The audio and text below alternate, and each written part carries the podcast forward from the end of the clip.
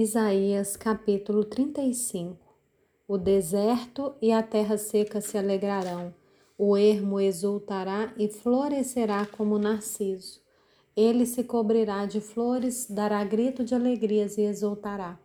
Receberá a glória do Líbano, o esplendor do Carmelo e de Saron.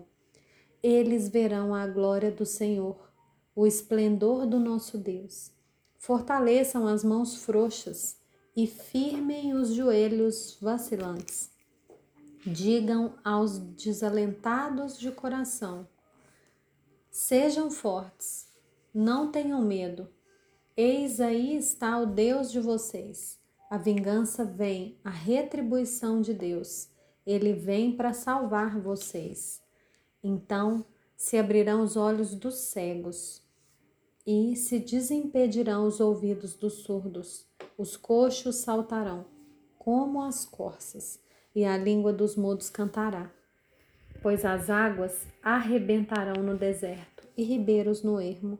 A areia escaldante se transformará em lagos, e a terra seca em mananciais de água, onde os chacais costumam viver, crescerá a erva em canais e juncos, e ali haverá uma estrada, um caminho que será chamado de caminho santo.